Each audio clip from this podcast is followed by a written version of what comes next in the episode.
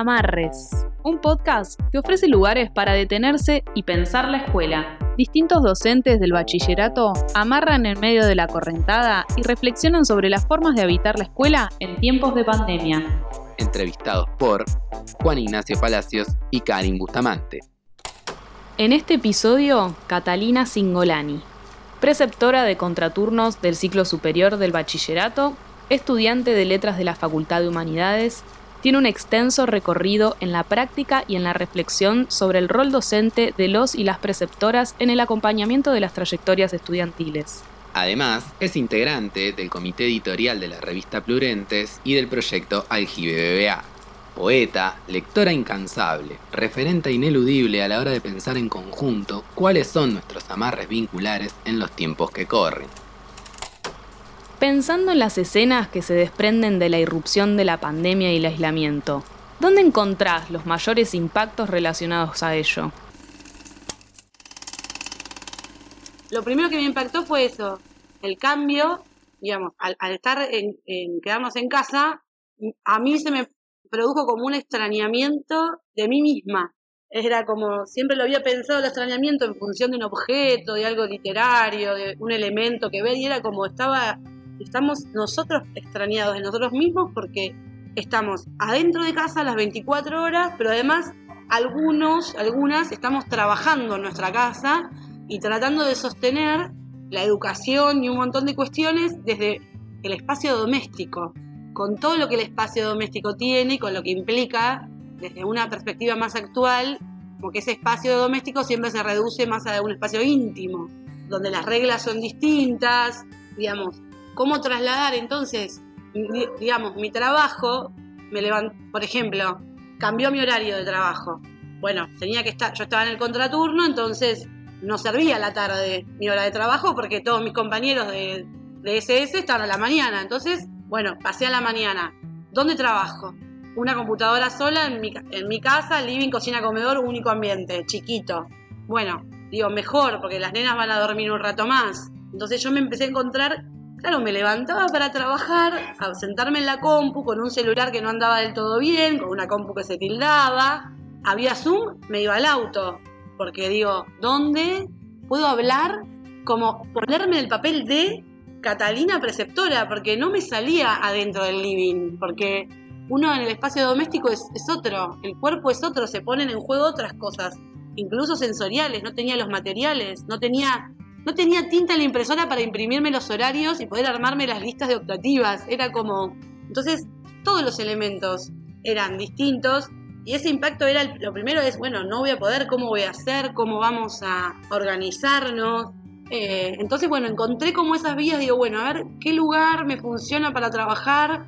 Que yo pueda estar sola. Bueno, el auto, listo. Me voy al auto, puedo hacer un Zoom de ahí o hablar con algún estudiante o hablar con algún profe en privado y volví a entrar a casa y tenía que seguir, digamos, online, pero estaba todo muy mezclado, muy mezclado.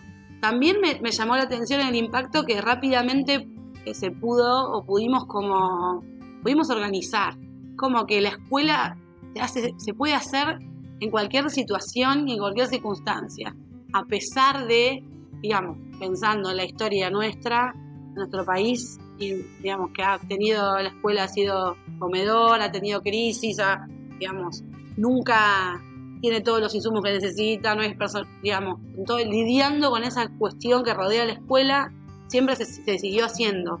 Entonces, pensé lo mismo, digo, ¿por qué se sigue haciendo? Porque, por, por quiénes la hacen, por quiénes la pueden sostener.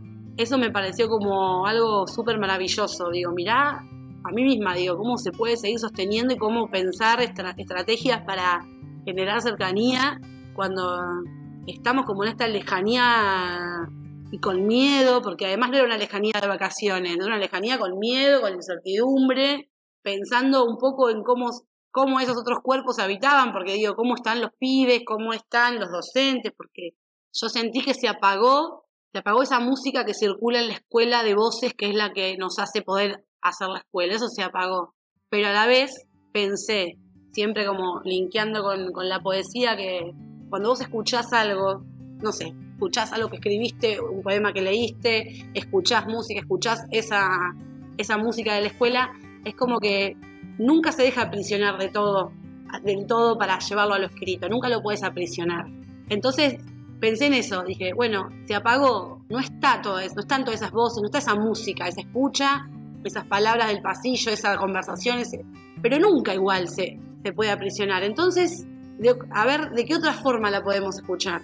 ¿De qué otra forma se puede escuchar eso? Y ahí empezaron las estrategias de eso, de poder otra vez conectar con eso que, se había perdido, de distintas formas, con eso que se perdió. Ustedes hablaron de, hablan de, un barco, hablan de, amarrar, hablan de, del desastre separado en des por esto de los astros y del prefijo negativo. Y me acordé de un pasaje que leí en un libro de, que uso mucho, se llama La palabra amenazada, que es de Yvonne Bordelois, que lo cito bastante, que también lo citamos en el proyecto con Gaby, siempre esto de la etimología, de volver a la infancia de las palabras que escuchamos, que ella dice, habla de la palabra desear. Entonces, eh, esto que ustedes hablan de, perder el rumbo y lo que yo decía recién de, de no escuchar esa música, en realidad uno fue muy grande el impacto porque se puso de relieve y se extrañó, pero en realidad siempre vivimos así, me parece. Me parece que, que siempre vivimos deseando, porque según la autora, digamos que hace un recorrido etimológico del latín de esa palabra, desear es eso, y, con ser, y tienen la misma raíz con desastre. Entonces ella dice, parecería que desear, de, de tiene una forma, una formación análoga a la de considerar, actividad del que va con las estrellas, es decir, las consulta al caminar o navegar o pensar. Considerar el rumbo es acordar el timón al curso de las estrellas. El que desidera deja de ver su camino a las constelaciones. Des o de prefijo negativo, siderius, sideral relativo a los astros, siderio estrellado, y sidus es estrella. Al no estar en los astros, busco y echo de menos o constato la ausencia de aquello que deseo, dice el diccionario. El que desea es así aquel que experimenta una falta o ausencia. Entonces, leyendo su, conceptualización sobre el desastre em, y, este link con, esta música que siento que se apagó, esa música de voces que arman la escuela, que nos ayudan a construir como el ambiente, ¿no? el sonido ambiente de la escuela, del cual después sacamos insumo para trabajar, digo, es un poco la sensación de perder el rumbo, pero es un poco también cómo vivimos, no solamente en la escuela, sino en la vida, pero sobre todo en la escuela. A veces creemos que consultamos a los astros a ver por dónde va el timón, pero siempre estamos en esa tensión, porque siempre hay algo que revisar y hay algo que rever y algo que no se termina como de, saber si se puede, si está bien, si, está, si estás abarcando todo. Entonces digo, bueno, bienvenido sea volver a habitar desde el deseo, desde ese deseo desastroso en la catástrofe, porque vivir con esa ausencia es vivir y es hacer escuela, siempre hay ausencia. El deseo motoriza y los amarres, como ustedes los plantearon, es así, en ese deseo que es esa ausencia de algo, los amarres, bueno, son los que estamos en la escuela, en nuestro departamento, para mí mis amarres son mis compañeros y compañeras, eso es, son como los, los amarres más fuertes y los que, los que primero recurro y los que tengo en cuenta ante cualquier circunstancia. Digo compañeros y compañeras e incluyo a nuestros coordinadores también. Entonces, en lo que me preguntas del impacto, el impacto mayor fue, no están. ¿Qué amarres tengo ahora? Los amarres de mi casa no me sirven. Los amarres, porque son, para mi casa mis amarres son otros, para otras situaciones. Eh, entonces, bueno, es, no, siguen siendo entonces nuestros compañeros y compañeras, pero en otro, en otro territorio lo que nosotros planteábamos en el proyecto era no vayamos a buscar los insumos afuera, no, vayamos a buscar más allá de capacitarnos y eso, sino esto de tender siempre a, bueno, encontrar la información fuera de uno, sino nosotros y nosotras en nuestro hacer tenemos un montón para poder decir y para poder revisar y conceptualizar. Entonces, eso es. Creo que cuando todo se, se apagó o esa escuela dejó de sonar, se puso más de relieve a través de nosotras mismas todo eso lo cargábamos, somos portadoras de eso. Es como si nos hubiéramos ido a nuestra casa, o yo digo, me hubiera ido a mi casa a trabajar para la escuela, con la escuela dentro mío. No estaba pagado eso. Estaba, la experiencia la aportamos nosotros. En tu relato se desliza el proyecto Aljibe BBA que llevan adelante junto a Gaby Marota.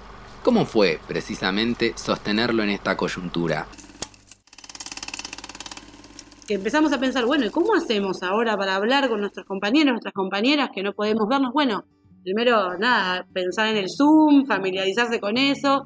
Logramos organizarlo desde ahí, desde los encuentros que tuvimos por Zoom, pero en el segundo proyecto. En el primero lo hicimos a través de la encuesta o de la entrevista que tuvimos que hacerla escrita, que tampoco era, digamos, porque escrito en esto, no se puede aprisionar todo esto que sucede cuando se habla. Entonces, nosotros habíamos pensado todas esas preguntas, pero con lecturas, con música, con, para que, eh, digamos, sea como una reconstrucción lo más sensorial posible de nuestro trabajo. Bueno, eso no se podía. Entonces dijimos, bueno, pero tenemos la palabra, que es también parte de nuestro proyecto.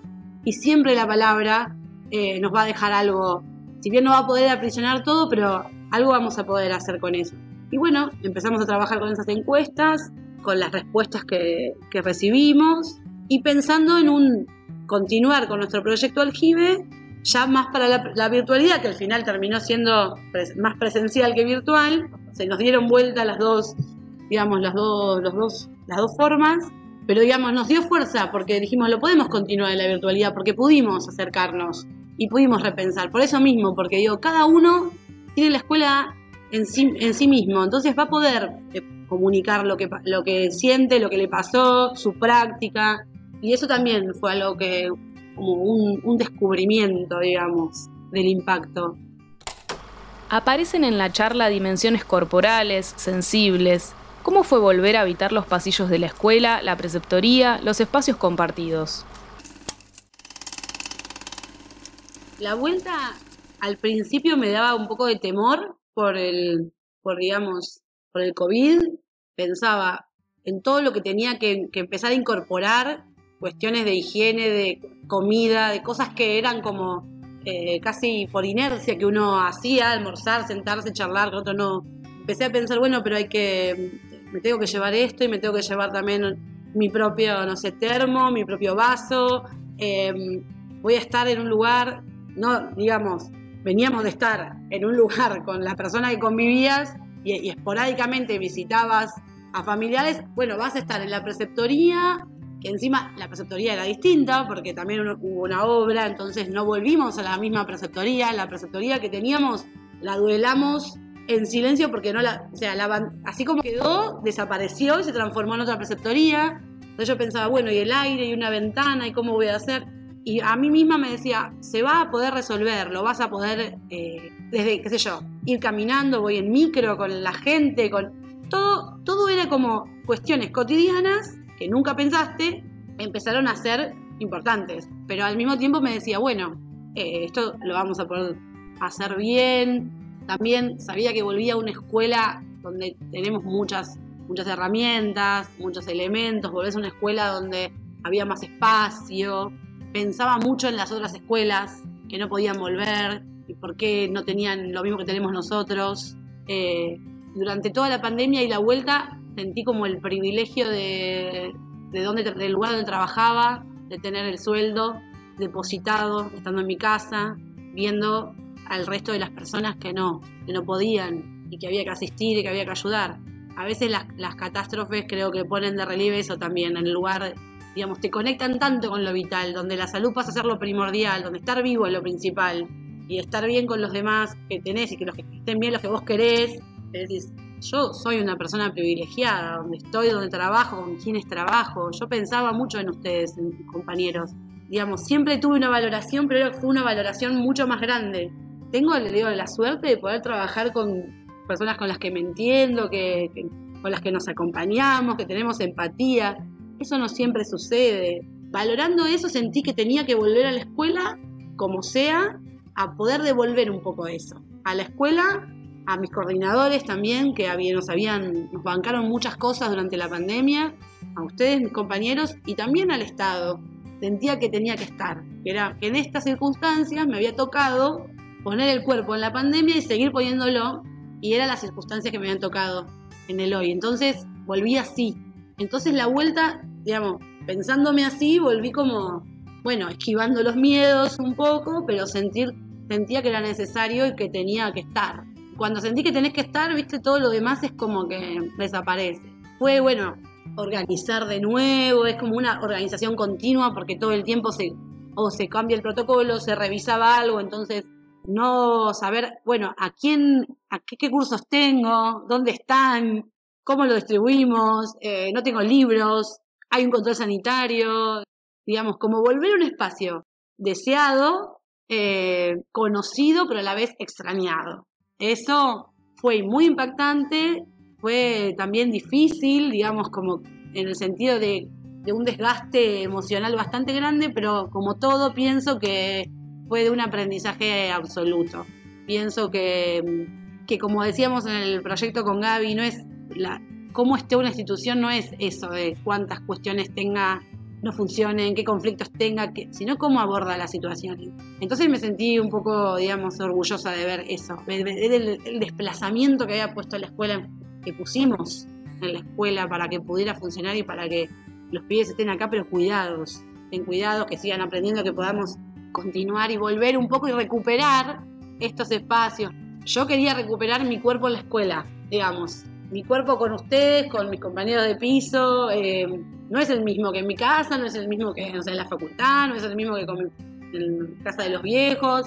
Además, entré a los 10 al ciclo básico, hice toda la secundaria, salí de la secundaria y entré como preceptora, 18 años como preceptora cumplí esa cantidad de años estando en la pandemia y pensaba, es más de la mitad de mi vida, son 18 más 9 años, 27, tengo 39, yo no me concibo mucho sin Bellas Artes, eso lo supe siempre, pero en la pandemia y volver era como, yo lo necesito, es, es parte de mi vida y es mi, mi, cuerpo, o sea, me gusta cómo habita mi cuerpo en la escuela, cómo pude construir, construirme en la escuela. No siempre fue igual, pero con el correr de los años pude encontrar eh, una corporalidad distinta, donde me podía sentir cómoda y donde encontré un lugar de mucho amor, digamos. Así que lo que me pasó fue eso en relación a, al cuerpo y, y al volver a la escuela. En entrevistas anteriores conversamos con otros profes sobre las tensiones subjetivas que nos atravesaban al sostener la práctica docente de nuestras casas. ¿Cómo habitás o habitaste esas tensiones?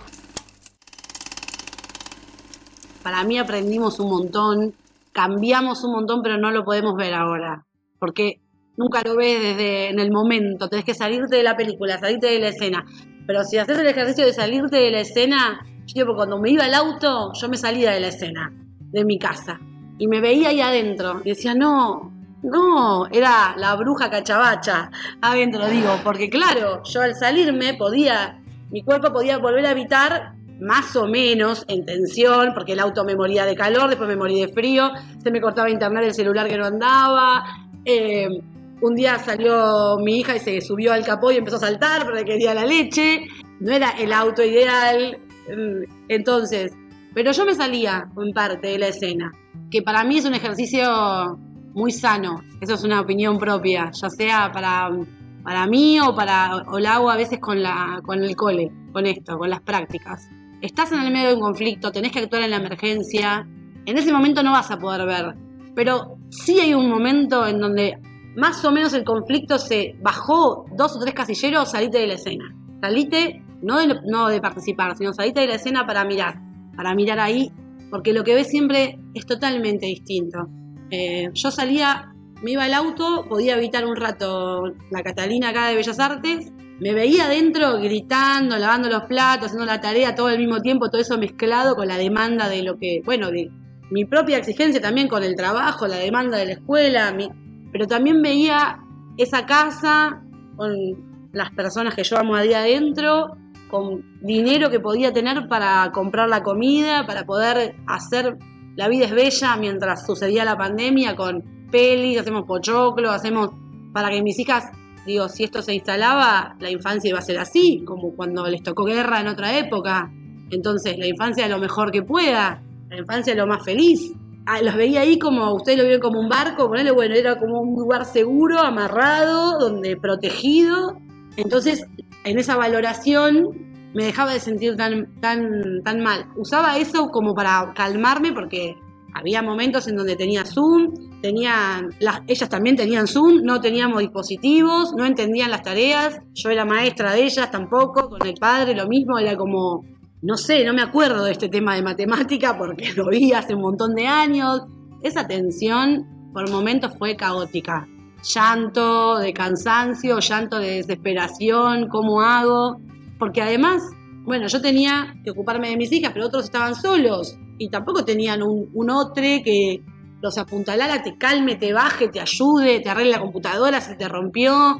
Digamos, acompañado o en soledad, había dificultades igual. Creo que igual para los que la pasamos acompañados fue mejor. Era como, digamos, las tensiones que vivimos hoy en la presencialidad o en la escuela común, la que era antes, estaban adentro de la casa.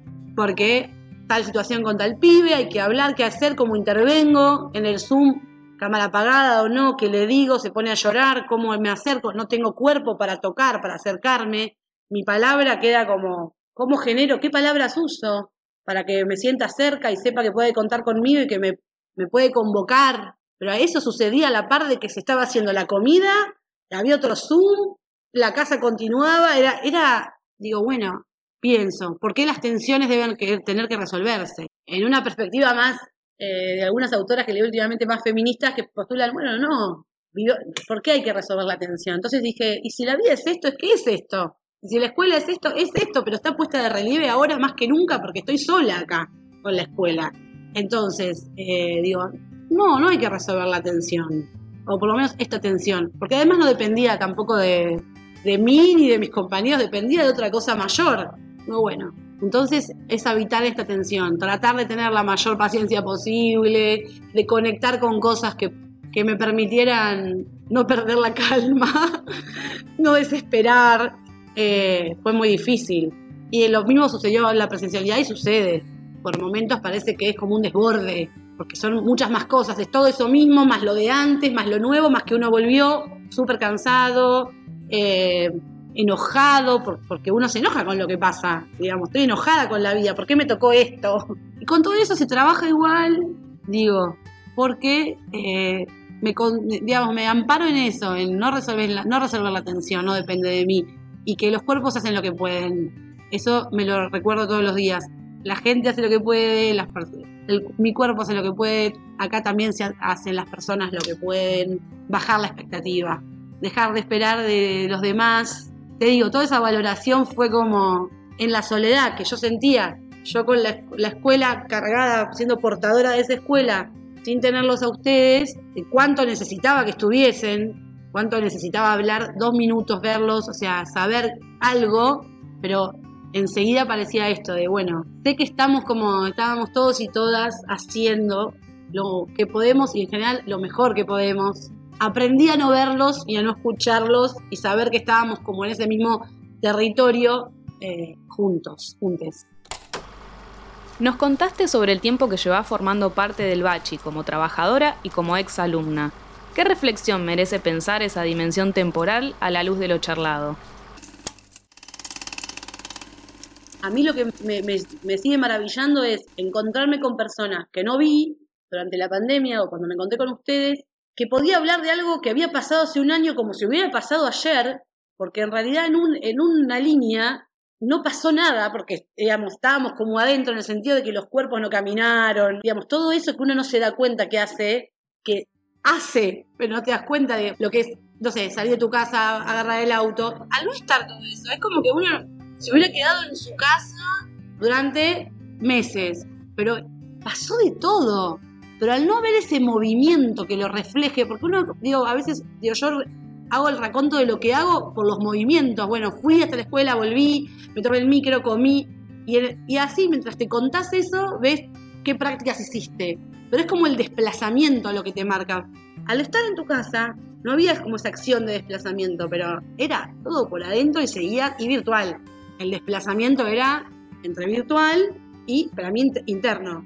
En esta cuestión que hablábamos de, de repensarse, de reflexionar, de detenerse, porque estábamos detenidos obligatoriamente. Si bien no tenía la escuela física, agradecí tenerla en mí en la pandemia. Haber hablando en idioma médico por el COVID, ser portadora de la escuela. Lo sentí parte de los privilegios que enumeré antes. Agradecí, la volví a elegir, incluso con todo lo que, con todas las, equivocaciones que, que, puedas tener, incluso con esos primeros tiempos de escuela donde creo que me, que me costó un montón aprender a ser preceptora de la escuela a pesar de que era exalumna. Era otra preceptoría, era otro edificio, eran otras personas, yo era otra persona también. Pensaba, digo, mirá las que, no, qué mal que hice esto, me acordaba de alguna intervención o alguna situación o alguna opinión, cómo aprendí a escuchar otras maneras de, pensar lo diferente y la otredad, digamos. En eso agradecí haber hecho ese camino y haber estado acá, digamos, estos 18 años, porque, digamos, tengo más herramientas para la práctica. Es imposible no trasladar lo que uno aprende acá al, al resto de la vida. Bueno, vas a mirar una situación conflictiva o una situación no sé, en relación a una construcción de la otra edad distinta acá y vas a hacerlo distinto afuera. Ahí sí se traslada. Por eso digo, soy portadora de la escuela. Así que me venían un montón de, espectros de, cosas que, sobre todo de cosas que creo que hice, que intervine mal o que no sabía, y me horrorizo de haber dicho algunas cosas que dije. Eh, sí, pero también esto, digamos, orgullosa de poder haberlo transitado. Digo, bueno, la práctica docente nuestra no es para los, los pibes y pibas nada más, o sea, es para nosotros mismos. Eh, el ejercicio de la docencia es un, es un ida y vuelta, es una dialéctica, llámalo como quieras, ahí, pero sobre todo haciendo hincapié en lo que ustedes plantean, es un amarre. La práctica fue un amarre. La experiencia de haber transitado la escuela fue un amarre. Y la práctica en virtualidad también, digamos. No es lo mismo atravesar una catástrofe sin un montón de cosas, sin, bueno, a mucha gente le tocó sin dinero, sin salud, no sé, sin laburo. Digo, para mí no hubiera sido fácil atravesar la catástrofe sin, sin bellas artes. En mí, en la virtualidad, digamos, con todo lo que la conforma. Hay un libro más, además del de Yvonne Bordelois, arriba de la mesa. ¿Podés contarnos sobre él? Esto es Tejer y Estejer, siete poetas contemporáneas del Brasil. Es una edición bilingüe y la selección y traducción está a cargo de Agustina Roca. La editorial es Bajo la Luna Poesía. Lo elegí eh, hace poco que me lo compré porque son poetas brasileras, eh, mujeres contemporáneas. Me gustó el título porque al plantear el texto como un tejido, según Bartes, esto es como el como una ifología, como el tejido de una araña, algo que se va como tejiendo, digo, bueno, debe ser en esto, son voces de mujeres. ¿Por qué destejer? Pensé, porque en realidad con el lenguaje tejes y destejes porque vas como transitando distintos espacios, incluso visuales, porque hay algunas que escriben en distintas partes de la hoja, hay todo como una explicación. Y justo eso que mencioné, lo de, la música, ellos lo hablan en función de la que la recopiladora lo, lo nombra en función de la poesía, cuando dice hay una música en la escucha que no se deja aprisionar en lo escrito. Cuando lo estaba leyendo pensé en, esto, en su proyecto y pensé en, en, en, esa música que escuchamos, que son todas las voces del pasillo y que no podemos aprisionar en lo escrito. Incluso con Gaby nos pasa. No puedo decir esto, ¿cómo lo digo? ¿Cómo lo explico? ¿Cómo, cómo, ¿Qué palabra le pongo? ¿Qué palabra le pongo a, a este tipo de, charla que tenemos con los pibes? Nos sentábamos las dos y entonces yo empecé a recurrir a muchas cosas de la lingüística, en eso de la adecuación o de la, palabra orientada. Empecé como a pensar en conceptos de otras áreas, como siempre nos pasa que no hay sobre nuestra área, no particularmente porque es por nuestro trabajo, sino porque es muy difícil eso. Digo, hay una música que no se deja presionar en lo escrito, que es eso que extrañamos tanto en la pandemia. Yo lo veo como si fuesen todos los barcos navegando por el pasillo, hablando en relación al proyecto de ustedes que se van amarrando en distintas cosas bueno, digo, y me daba como impotencia, no, la no, no, no hay palabra para aprisionar esto, no hay palabra para aprisionar la escuela, no hay palabra para aprisionar el mundo y bienvenido que así sea, porque si no, ¿qué le quedaría al cuerpo? La palabra es cuerpo, pero no es solo, el cuerpo no es solo eso. Y eso fue una reflexión personal mía que tuve que hacer los últimos años sobre que también era una forma hegemónica de comunicación la palabra. Entonces, la particularidad de nuestros trabajos presentados en la jornada fueron que daban cuenta de todo eso que no se puede, que no se puede como, que no se puede decir en estos términos que la modernidad plantea, porque vamos a otra cosa, a esa, a esa correntada a otro lado. Si no es esta carrera de, bueno, debo resolver conflicto, me, centro, me centro en el producto, no en el proceso, y es tejer y es tejer, es la trama. Y eso quedó tan de relieve en la pandemia, porque se acaba el tejido. Entonces, ¿carrera hacia dónde? Resolver que, bueno, no, habitemos la tensión, vivimos así, navegando, haciendo lo que se puede, eso digo, sin tener que, resolver como una cosa efectista de, las cosas y tener la palabra indicada para, para cada cosa. Bueno, Rita Segato cuando en Contrapedagogías de la Crueldad dice, ¿no? Esto del proyecto histórico de las cosas versus el proyecto histórico de los vínculos. A mí se me venía eso a la cabeza todo el tiempo, porque las cosas, si bien había insumos que eran fundamentales durante la pandemia, que son y hoy también, nada, tener sanitizante, termómetro, un montón de cosas, aula, espacio, hay insumos que tienen que estar, hay cosas que tienen que estar, hay tantas cosas materiales que no, porque si no, es como digo, somos todos cosas. Pensaba en lo que ella decía digo, hay que establecer una contrapedagogía de la crueldad ahora más que nunca. Es el proyecto de los vínculos lo que nos puede salvar en el sentido de amarre. A nosotros nos sostiene eso en esta escuela. Y en la jornada se reflejó eso. Nuestro trabajo es sobre los vínculos, es pensar los procesos con los pibes, es qué prácticas, qué hacemos, para qué, para acompañarlos en esa trayectoria, como ellos decidan transitarla, no imponer. Cuando uno habla de la escuela con otros, parece como que fuese, digo, caes en esa como cosa elitista de que fuiste a esa escuela, que es la mejor del mundo. Y digo, y eso para trabajar no, no sirve mucho, porque tenemos un montón de compañeros y compañeras que, que no vinieron acá y que eh, son parte de esa amalgama de, vínculos y gracias que no vinieron acá porque aportan otro aire y te sacan un poco de esa tradición, porque a veces la tradición pesa y pesa en el cuerpo. Y hablando de que los cuerpos no son sinónimo de peso, digo, porque últimamente es como algo que vengo pensando también mucho, digo, ¿cuántos pesos tiene el cuerpo? La exigencia con el peso físico, como si fuese un sinónimo, y los pesos de los mandatos, las tradiciones, bueno, ¿Qué nos sirve de haber sido exalumnos? Bueno, algunas cosas nos sirven, pero los amarres son de los vínculos. Por último, para cerrar la entrevista, ¿qué imaginás o deseás pensando en un horizonte próximo? Bueno, como retomando lo que dije sobre que se trata de la trama, que siempre se trata de esa trama, y no pensando en los finales, que Creo que es el mayor aprendizaje que me dio la práctica en esta escuela. Eh, pienso y deseo que se sigan revelando mundos. Mi libro, que es otro libro de Mi Mesa de Luz, Revelación de un Mundo de Clarice Lispector. Yo, digamos, eh, más allá de lo que ella diga sobre Revelación de un Mundo, espero que siga, que siga siendo eso, la escuela y todo en general, ¿no? Que se puedan seguir revelando mundos. Se reveló un mundo en mi casa, en tu casa, en la pandemia, se vuelve a se revela otro mundo nuevo acá ahora en la presencialidad y va a seguir sucediendo y que suceda da cuenta de que seguimos acá. En esa revelación de, esos mundos nuevos poder seguir vivir, vivirlos acá con ustedes, que hay que ver lo que trae la marea. Amarres, un podcast que ofrece lugares para detenerse y pensar la escuela